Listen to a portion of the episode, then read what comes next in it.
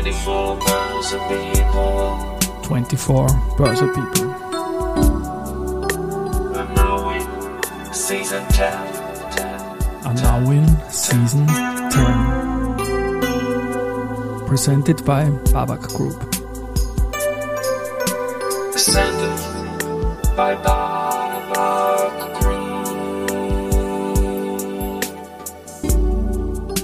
Ja, herzlich willkommen wieder zur Serie 24 Börse People. Und diese Season 10 der Werdegang und Personality Folgen ist presented by Babak Group. Mein Name ist Christian Drastil, ich bin der Host dieses Podcasts und mein 19. Gast in Season 10 ist Marianne Kögel. Senior Sales Zertifikate bei Raiffeisen Zertifikate und eine, auf die das Podcast-Motto Börse, Sport, Musik und mehr insgesamt super passt. Liebe Marianne, Servus und herzlich willkommen bei mir im Studio. Danke für die Einladung. Hallo.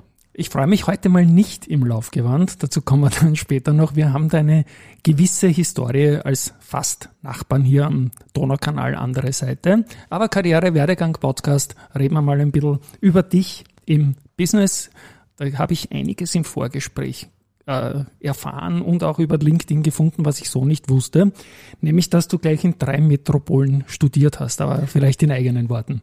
Ja, ich habe grundsätzlich studiert in Wien an der Hauptuni Volkswirtschaft, hatte dann allerdings äh, noch im ersten Studienabschnitt, da sind zwei meiner Freunde mit Erasmus oder über Erasmus nach Berlin gegangen.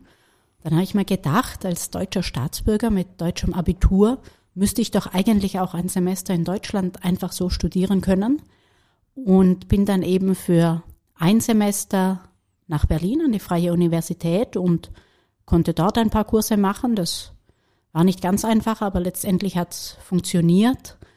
Und das normale, richtige, mein eigenes Erasmus-Semester habe ich dann in Paris an der Dauphine verbracht.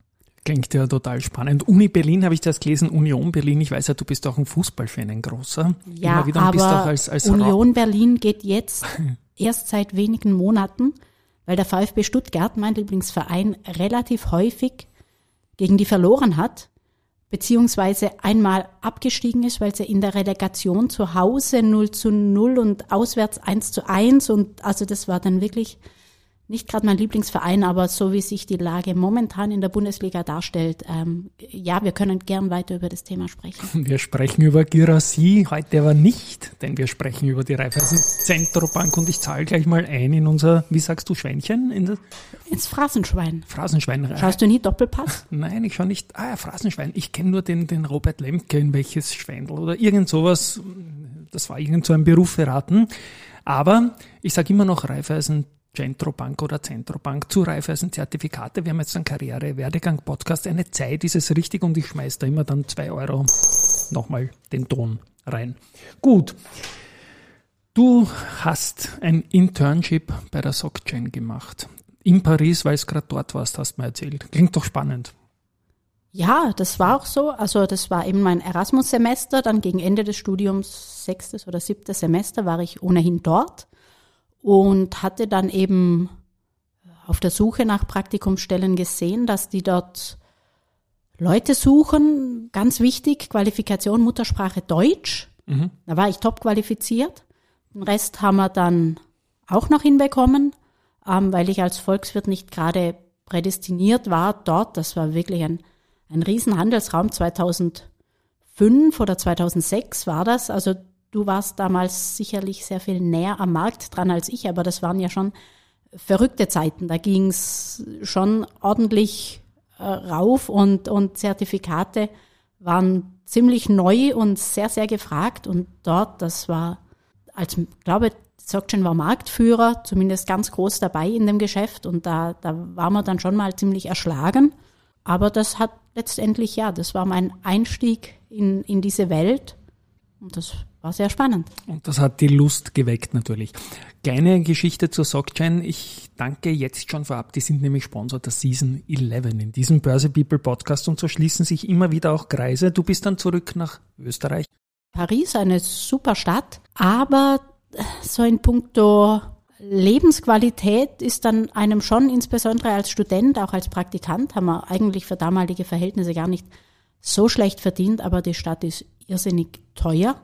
Und ähm, es war dann schon so, dass das Praktikum damals, denke ich, auch ein Türöffner gewesen wäre, um in Richtung London oder Frankfurt zu gehen. Viele ehemalige Mitpraktikanten sind dorthin. Ich bin ja aber der Stadt Wien doch sehr verbunden, auch im Hinblick auf Musik und anderes. Und für mich wurde eigentlich dann dort auch klar, dass Wien schon so schön ist, dass ich eigentlich wieder zurück möchte und mir dort auch den ersten richtigen Job suchen. Und der war in diesem Zertifikatebereich, den du in Paris kennengelernt hast und der dir offenbar getaugt hat. Und das hat dich zur Volksbank geführt. Ja, es war möglicherweise nachträglich betrachtet nicht die glückste Wahl damals, aber die waren seinerzeit im Zertifikatebereich auch gut und ich habe äh, 2007 begonnen, also ich habe dann auch äh, dreieinhalb Jahre dort gearbeitet, ähm, bevor die Volksbank da in größere Schwierigkeiten geraten ist, war dann ja auch überhaupt der Markt, Finanzkrise, also das, das war dann schon eine sehr spannende Zeit und, und habe dort auch ja sehr, sehr viel gelernt, bevor es dann Ende 2010 bei Raiffeisen weiterging für mich. Genau, und seit 2010 bist du eigentlich durchgängig beim gleichen Emittenten, der jetzt nicht mehr Raiffeisen Zentrobank heißt. Ich sag, sagt man, habt ihr eigentlich Zentrobank oder Zentrobank gesagt? Zentro. Ganz wichtig auch, oder? ganz wichtig. Ich glaube, einem wieder ehemaligen Vorstand war das auch sehr wichtig. Michael Spiss? Ich glaube, ihm war das sehr War das wichtig. auch so sehr wurde wichtig, mir okay. das zumindest mitgeteilt, ja. Und wir haben dann auch immer in Seminaren, wenn dann von der Centro gesprochen wurde, das korrigiert. Das ist einfach die Centro, so wie es eigentlich auch die ÖMV heißt, ne, wenn man es genau nimmt. Aber wie, wie auch immer, da kann man, kann man lange drüber reden. Was waren dann damals deine ersten Steps bei dieser neuen Bank? Was waren deine Aufgaben? Hat man dich gleich auf den Kunden losgelassen? Du warst ja schon ein junger alter Hase damals. Ja, also ich war ähm, von der Volksbank kommend damals auch schon als, als Senior Sales eingestuft oder das war auch so ausgeschrieben. Und ich hatte auch, weil ich bei der Volksbank ähm, für Drittbanken, das heißt für alle Nicht-Volksbanken im Vertrieb zuständig war, da einige Kontakte und das habe ich dann ähm, bei der Raiffeisen Zentrobank zunächst weitergemacht. Also natürlich ein paar Monate, dass man intern alles kennenlernt, dass man die Produkte, die sich ja doch manchen Details unterscheiden, ähm, gut kennt. Aber dann war ich zunächst in der oder ausschließlich in der Drittbankenbetreuung und peu à peu kamen dann auch einzelne Bundesländer beziehungsweise der Raiffeisenteil dazu. Ich kann mich erinnern, du warst viel auf Reisen innerhalb Österreichs in den Zehnerjahren, oder? Ja, also Österreich, ähm, ganz selten mal Schweiz, Deutschland, Liechtenstein, sondern schon meistens in Österreich, aber ja, von In- Tirol oder von Vorarlberg fast auch nicht jeden Abend wieder nach Wien. Also. Na klar, zu Veranstaltungen im Sektor nehme ich an, war das, ne? In Österreich. Ja, also ähm, teilweise, insbesondere in den ersten Jahren 2010 bis 14, 15, vor allem dann bei Nicht-Raiffeisenbanken, eben bei allen anderen und seitdem dann auch bei Raiffeisenbanken. Und da ist natürlich das Schulungsthema noch sehr viel präsenter als jetzt das reine Produkte vorstellen. Hast du Lieblingsprodukte? Ja, Ka- meine Lieblingsprodukte sind Express-Zertifikate. Wir haben ja erst den ersten Einschlag mit Lehman 2008 gehabt und dann mit Covid nochmal. Das waren sicherlich Herausforderungen. Was war da für dich der Ärgere im Rücksetzer im Markt? 20 oder 8? 20, weil acht war ich irgendwo zu neu. Da war ich selber zu kurz dabei, um das Hoch als solches äh, so wahrzunehmen. Ähm, und während 20, da war natürlich auch bei uns, äh, bei Raiffeisen, eine jahrzehntelange Aufbauarbeit. Wir haben ja auch den Schwerpunkt mit sehr defensiven Bonuszertifikaten, mit sehr, sehr tiefen Barrieren, wo man gesagt hat, das funktioniert, das hat auch funktioniert, aber da ist natürlich Covid auch so schnell wie das ging in puncto Volatilität. Das war für mich vorher nicht vorstellbar, dass das aufgrund von so einem Ereignis so schnell gehen könnte. Während 2008 hatte ich eigentlich keine Vorstellung dazu, ob es sowas geben kann oder wie stark das vielleicht ausfallen könnte. Ganz spannender Punkt, weil das rein nämlich wirklich fast alle Gäste anders an, je nachdem, wo man gerade war und wie man sich da gerade gefühlt hat und welches Exposure man auch selbst an den, an den Märkten hatte. dein Arbeitgeber, Raiffeisen Zertifikate, Raiffeisen Bank International, ist jetzt seit, glaube ich, 17 Mal Zertifikate Wort Austria umgeschlagen. Zweimal, sie zählt nach, ja, genau, ja, 17 Mal, glaube ich.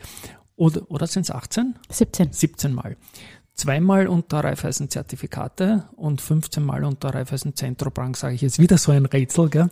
Ähm, den hast du reingehauen. Aber es war ja in Wahrheit fast fachlich, fachlich noch richtig. Der Award wird ja heuer wieder früher stattfinden, nämlich schon im Juni. Wie kann ich mir, geht das jetzt schon los, da nachzudenken, was man einreicht? Ich glaube, erste Termine dafür stehen schon fest, ja.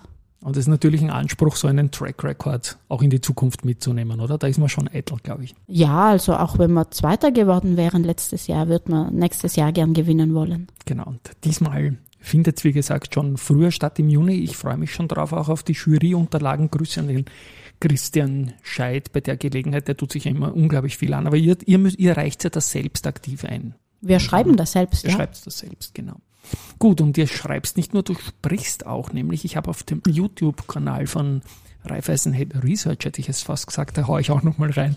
Bei Raiffeisen, was habt ihr so viele verschiedene Namen auch? Bei Raiffeisen Zertifikate habe ich dich vor allem als Gesicht vom YouTube-Auftritt des Instituts gefunden und ich spiele jetzt mal nur einen Ton ein, ganz kurz. Wenn der Basiswert am Ende der Laufzeit auf oder über seinem Startwert liegt. Ist dies nicht der Fall, erfolgt die Rückzahlung zu 111 Prozent. Basiswert ist der MSCI World Climate Change Top ESG Select 4,5% Decrement Index. Dieser umfasst über 300. Genau, da geht es um ein Kapitalschutzzertifikat, Klimawandelbond 111 Prozent. Ich habe mir irgendwas noch rausgesucht, schön mit Bildern hinterlegt. Macht Spaß, oder? Sowas zu sprechen, so short irgendwie, gar nicht so leicht, so kurz alles auf den Punkt zu bringen, weil es geht um zwei Minuten 30. Zwei Minuten 30 inklusive Disclaimer, das mhm. Auszahlungsprofil als solches schaffen wir, glaube ich, meistens in einer Minute. Mhm. Und das ist auch ganz wichtig. Zertifikate sind nicht kompliziert. Man kann das wirklich schnell und einfach erklären. Und das versuchen wir in den Videos auch, auch so rüberzubringen, ja. Und da bist du das Gesicht, sehe ich mal. In welchem Erscheinungszyklus kommen diese Videos raus und wie seid ihr insgesamt zufrieden mit dem Feedback? Ah, wir haben es im vergangenen Jahr so gemacht, dass wir immer, wenn wir Zeichnungsbeginn haben für Kapitalschutz und auch für Bonuszertifikate, dass wir dann eben entsprechend die Videos zur Verfügung gestellt haben.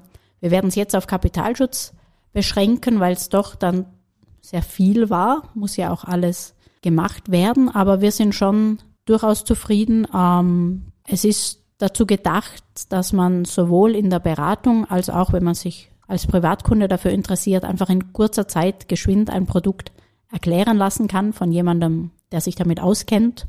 Und das gelingt, glaube ich, ganz, ganz gut. Ich habe mir es in der Vorbereitung angeschaut, ihr macht das wirklich gut. Das sind die Infos auf dem Punkt. Was ich jetzt sehe auf dem Slide ist der Paragraph GFB-fähig, Gewinnfreibetrag fähig, habe ich gar nicht gewusst dass das auch so ist bei dem. Bei allen Kapitalschutzzertifikaten mit einer Restlaufzeit von vier Jahren oder mehr in Euro denominiert eines österreichischen Emittenten. Wunderbar. Also das, das habe ich überhaupt nicht gewusst. Ich habe immer irgendwelche Fonds oder Anleihen gesucht. Ich meine, Zertifikate sind ja Anleihen, aber ja, spannend. Na, also kannst du auch vom Sekundärmarkt was nehmen, mhm. aber 100% Kapitalschutz. Die 90% zählen nicht.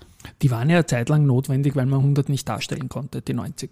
Korrekt, Mittlerweile ja. sind die Zinsen wieder auf einem anderen Niveau und wir sprechen kurz über das Umfeld für Zertifikate. Das war ja schon mal blöder. Ich glaube, wir haben momentan ein gutes Umfeld, oder? Fantastisch. Also ja. ich habe in den knapp 20 Jahren, die ich jetzt dabei bin, noch nie so gute Konditionen gesehen, wie wir sie zuletzt und auch jetzt noch darstellen können. Dann machen wir für die Leute, die nicht so tief im Zertifikategeschäft drinnen sind, doch kurz die Faktoren, warum es momentan gut ist. Das Zinsniveau ist da. Was spricht noch dafür? Es ist in erster Linie das Zinsniveau. Es ist aber natürlich auch so, dass wir äh, mit Dividenden arbeiten. Die werden umgemünzt in, in fixe Erträge aus möglicherweise unsicheren zukünftigen Dividenden machen wir beispielsweise Fixzinssätze. Und was natürlich auch dafür spricht, ist, ähm, wenn man im Bereich der Teilschutzzertifikate denkt, das heißt nicht Kapitalschutz, ich bekomme nicht zwangsläufig nur 100 Prozent oder mehr zurück, sondern ich nehme ein gewisses Risiko. Die Märkte sind nicht unbedingt überbewertet, so dass das Potenzial nach unten sicherlich da ist, aber nicht äh, zu hoch scheint weil wir bei, bei den großen Serien, die wir haben im, im Zertifikatebereich, bei Bonuszertifikaten, Sicherheitspolster von 50 Prozent und mehr, ähm, momentan zum Teil 60 Prozent darstellen können. Das heißt, wenn ich nicht davon ausgehe, dass sich Aktienmärkte halbieren, dann wird das Zertifikat aufgehen. Mir ist jetzt kein Analyst bekannt, der, der so negativ also Risikohinweis ist bei uns immer dabei. Wir haben über 2008 und 2020 gesprochen. Diese erratischen Bigger-than-Life-Sachen, die kommen manchmal. Aber Risikohinweis, wie gesagt, dabei. Ich bin ganz deiner Meinung und auch die Volatilität hilft ja irgendwie mit, gesunde Auszahlungsprofile darzustellen. Was taugt dir an diesem Fachbereich des Finanzwesens an deiner Arbeit? Ich glaube, es ist ähm, grundsätzlich sehr wichtig und notwendig, dass man dass es uns gelingt, ähm, mehr und mehr Menschen dafür zu begeistern, in Richtung Aktien zu investieren. Ähm, und Zertifikate sind einfach dahingehend super, als dass man das Risiko im Vergleich zu Aktieninvestments doch deutlich reduzieren kann. Man kann nicht zaubern, es gibt einen Preis dafür, eine Laufzeit, ähm, aber man kann sehr sicherheitsorientierte Lösungen bieten, die aber mit einer doch recht hohen Wahrscheinlichkeit Renditen dann auch erwirtschaften von viereinhalb, fünfeinhalb, sechs Prozent PA, was einfach notwendig ist, wenn man sein Kapital real erhalten will. Und wenn man ein bisschen längerfristiger denkt in Richtung Pensionsvorsorge, dann ging es jetzt zwölf, dreizehn Jahre mal sowieso überhaupt nicht ähm, ohne äh, am Finanzmarkt investiert zu sein. Jetzt hat man ein kurzes Zeitfenster, wo die Zinsen doch deutlich höher waren, Inflation allerdings auch. Und jetzt gehen ja die Zinsen auch schon wieder zurück. Also es führt an einer Wertpapierveranlagung kein Weg vorbei. Und Zertifikate sind einfach eine sehr einfache und auch für jeden innerhalb von wenigen Minuten verständliche Art und Weise, um hier zu investieren. Und dazu tragen auch eure Videos bei. Ich mag an den Zertifikaten vor allem, dass man wirklich für jede Marktmeinung ein Produkt findet oder mehrere Produkte findet, um das umzusetzen, auch mit verschiedenen Laufzeiten und Risikoeinstellungen, wie man halt selbst so gebaut ist. Mein Podcast, der heißt eigentlich Wiener Börse, Sport, Musik und mehr. Ja, Sport. Ich habe es erwähnt, wir waren öfters miteinander laufen du hast sportliche Ziele gehabt, die gut zu meinen, okay, dann laufe ich auch gepasst haben und das hat eigentlich immer Spaß gemacht, finde ich. Ja, es waren eigentlich meine Tempoläufe, die deine langweiligen naja, so viel Unterschied war da auch Deep Pulsläufe ja. waren. Wenn ich das so eingesetzt hätte, dann könnte man vielleicht drüber reden. Nein, also es hat riesig Spaß gemacht. Es ist auch schon wieder ein paar Jahre her, aber das waren schon gute Basis für auch meine schnellsten Läufe in der Neuzeit, weil ich da einfach diese tolle Grundlagenausdauer mit dir bekommen habe. Und es hat immer Spaß gemacht, die Treffpunkte bei der Friedensbrücke auszumachen. Es geht ja jetzt langsam wieder los bei dir mit Sehr dem langsam. Laufen auch. Naja, nicht vom Tempo her, sondern ich glaube, in jeder Hinsicht. in jeder Hinsicht. Ja, Ambitionen verändern sich und mit den Kids jetzt ist eigentlich genau. meine Ambition, die überhaupt wieder ein, zwei, dreimal pro Woche zu laufen, was aber seit einem Vierteljahr etwa mehr oder weniger auch gelingt, ja. Der schönste Grund der Welt, warum man nicht mehr gelaufen ist, waren einfach die Kids. Es hat, hätte dich ja nach wie vor auch weiter gefreut. Irgendwelche sportlichen Ziele oder einfach nur wieder zu tun? Ja, als Ziel irgendwann mal in diesem Quartal vielleicht grundsätzlich mal wieder ein Halbmarathon zu laufen, nur von der Distanz her, ohne auf die Zeit zu schauen. Das wäre natürlich schon. So die Grundlagen, die vergisst man auch nicht, ja. Und Musik ist auch noch ein wesentlicher Faktor in meinem Podcast, diese selbstgemachten komischen Intros auf der einen Seite, dann will ich jetzt ein Akkordeon kaufen. Du hast gesagt, nein, bitte nicht Akkordeon. Aber ich weiß, du bist selbst auch eine gute Musikerin. Und ja, aber keine Akkordeonspielerin. Eh nicht, aber was spielst denn du? Ich weiß sehr, was sagst den Leuten auch?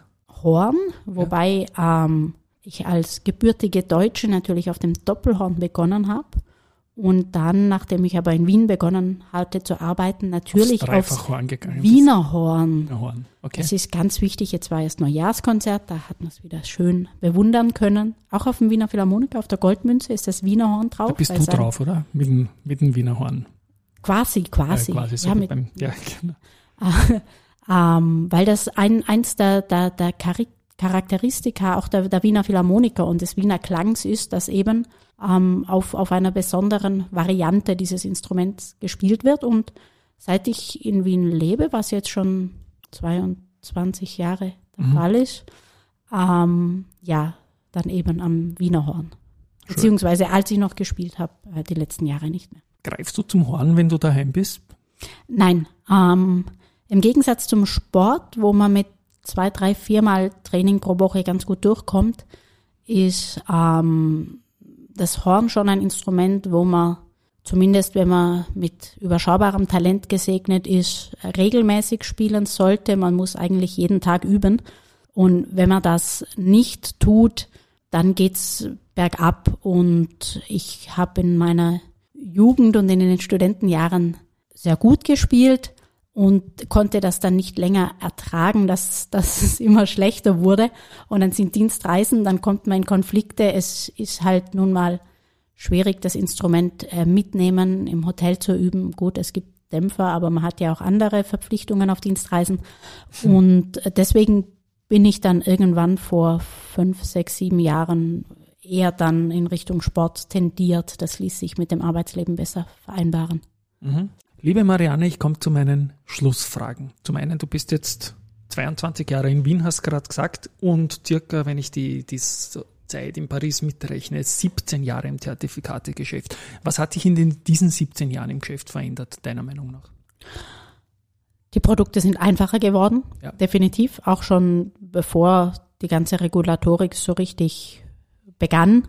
Ähm, zwischen 2006, 2007, wo es hauptsächlich um Renditchancen ging, um exotische Märkte, um komplizierte Auszahlungsprofile, da waren nach der Finanzkrise Einfachheit gefragt, äh, hohe Wahrscheinlichkeiten, vernünftige Renditen zu erwirtschaften und nicht eben wie vorher äh, geringe Wahrscheinlichkeiten für sehr hohe Renditen. Ist einfach jahrelang gut gegangen vorher und dann hat das alles zerfetzt auf einmal, 2008. Ne? Und da, also das war, glaube ich, dann schon auch ein Learning, dass komplizierter nicht immer besser sein muss. Und mittlerweile sind die Auszahlungsprofile ja wirklich in, in drei Sätzen erklärbar.